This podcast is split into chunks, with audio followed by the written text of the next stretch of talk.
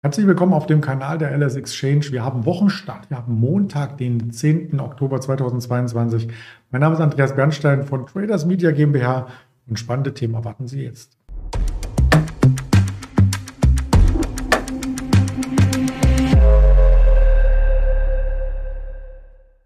Heute auch wieder mit einem Interview und zwar mit dem lieben Roland in Düsseldorf. Den schalten wir gleich zu. Zuvor der Risikohinweis, ganz obligatorisch, denn all das, was wir sagen, sind unsere persönlichen Recherchen und Meinungen, keine Handelsempfehlung, keine Anlageberatung. Dann nehmen wir den Roland gleich hinzu. Hallo Roland.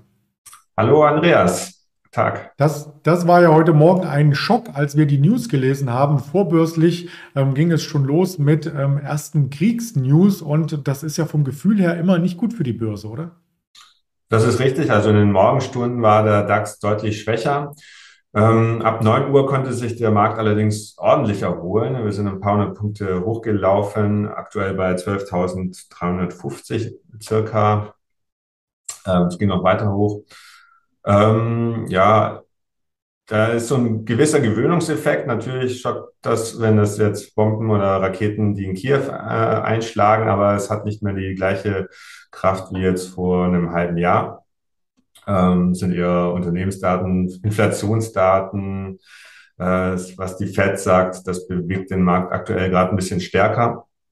Und heute an sich ist auch ein relativ ruhiger Tag. Die Amerikaner feiern äh, Columbus Day. Der Aktienmarkt hat zwar offen, allerdings hat der Anleihemarkt zu in den Vereinigten Staaten. Und dann in solchen Tagen ist der Handel meistens so ein bisschen ruhiger.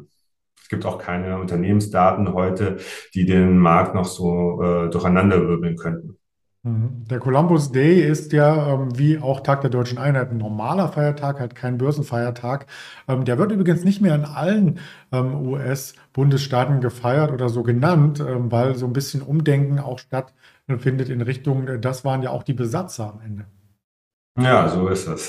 Kann man auch natürlich auch von der Seite sehen und sollte man natürlich.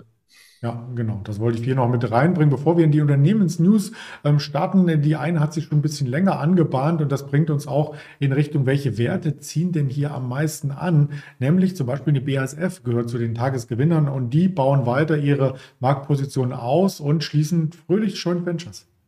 Genau, also BASF und die ganzen anderen Zykliker sind heute äh, relativ im Plus, also auf der äh, Tagesspitze in der Tabelle im DAX Covestro möchte ich da noch nennen und wen haben wir noch? Ähm, Daimler Truck waren heute stark im Plus.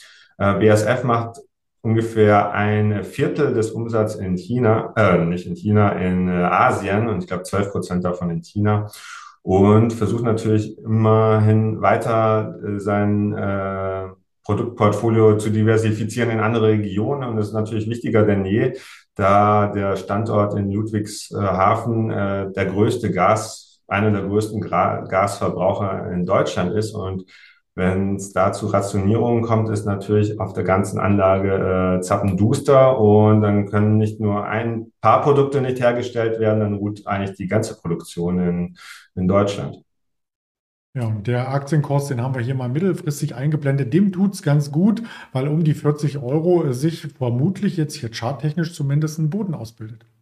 Ja, ich glaube, bei sämtlichen Zyklikern, die äh, auf Jahressicht sehr stark unter die Rädern gekommen sind, gibt es so ein paar Phasen, wie auch heute, dass die stärker im Plus sind als die defensiven Werte. Fresenius heute zum Beispiel äh, auf der, äh, am Ende der Liste im DAX ähm, so Tage wird es immer wieder geben. Ob das jetzt eine Trendumkehr für die nächsten Wochen ist, das äh, werden wir sehen. Ist, äh, die fundamentalen Daten haben sich ja noch nicht groß geändert. Die Rahmendaten in Europa sind nicht besser geworden. Von dem her sehe ich da jetzt auf kurzfristiger Sicht noch nicht die Trendwende. Mhm. Ja, vielleicht aber in der Autobranche, denn die Verkaufszahlen, die jetzt über die Ticker kamen und auch schon letzte Woche aus Amerika, die lassen doch hoffen. Ja, also BMW sieht sich auf Kurs. Die Zahlen in Europa sind wie erwartet schlecht. Ich glaube, minus 11 Prozent beim Absatz, trotz äh, Boom bei Elektrofahrzeugen. Allerdings äh, sind die Zahlen in USA und äh, China deutlich besser. Also da sehen wir ein Plus beim Absatz. Das hat der Aktie natürlich auch heute Morgen geholfen. Äh, die Aktie war zuletzt, glaube ich, drei Prozent im Plus, steht so bei 72 Euro rum.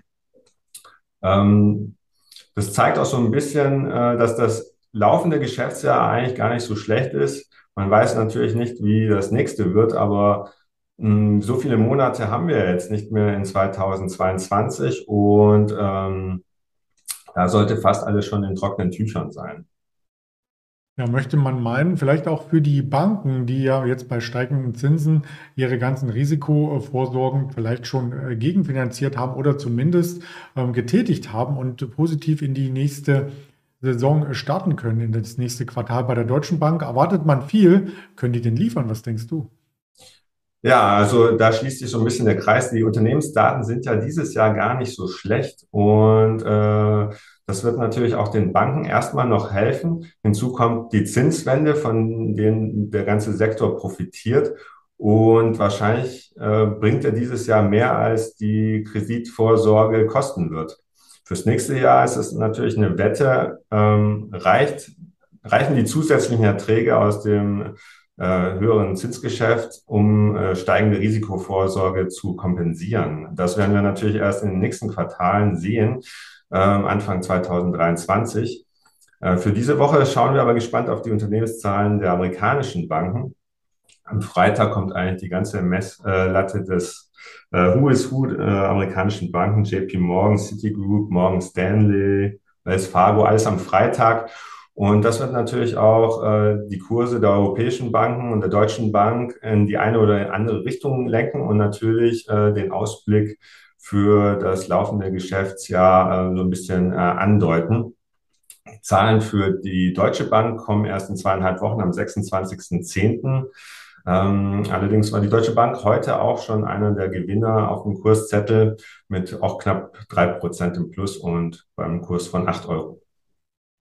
Und damit hast du ja quasi meinen Moderationspart schon komplett übernommen. Also die Quartalszahlen hatten wir schon im Blick, die und äh, Wirtschaftsdaten aus Europa und den USA ebenfalls. Da kommt heute nichts mehr außer die Fahrzeugverkäufe am Abend. Und da bleibt mir nur noch der Hinweis zu geben auf die Social-Media-Kanäle, die es gibt. Ganz lieben Dank für deine Expertise, Roland, und dann noch eine aufregende Handelswoche. Ja, ich danke dir. Auch eine gute Woche und Start noch. Danke.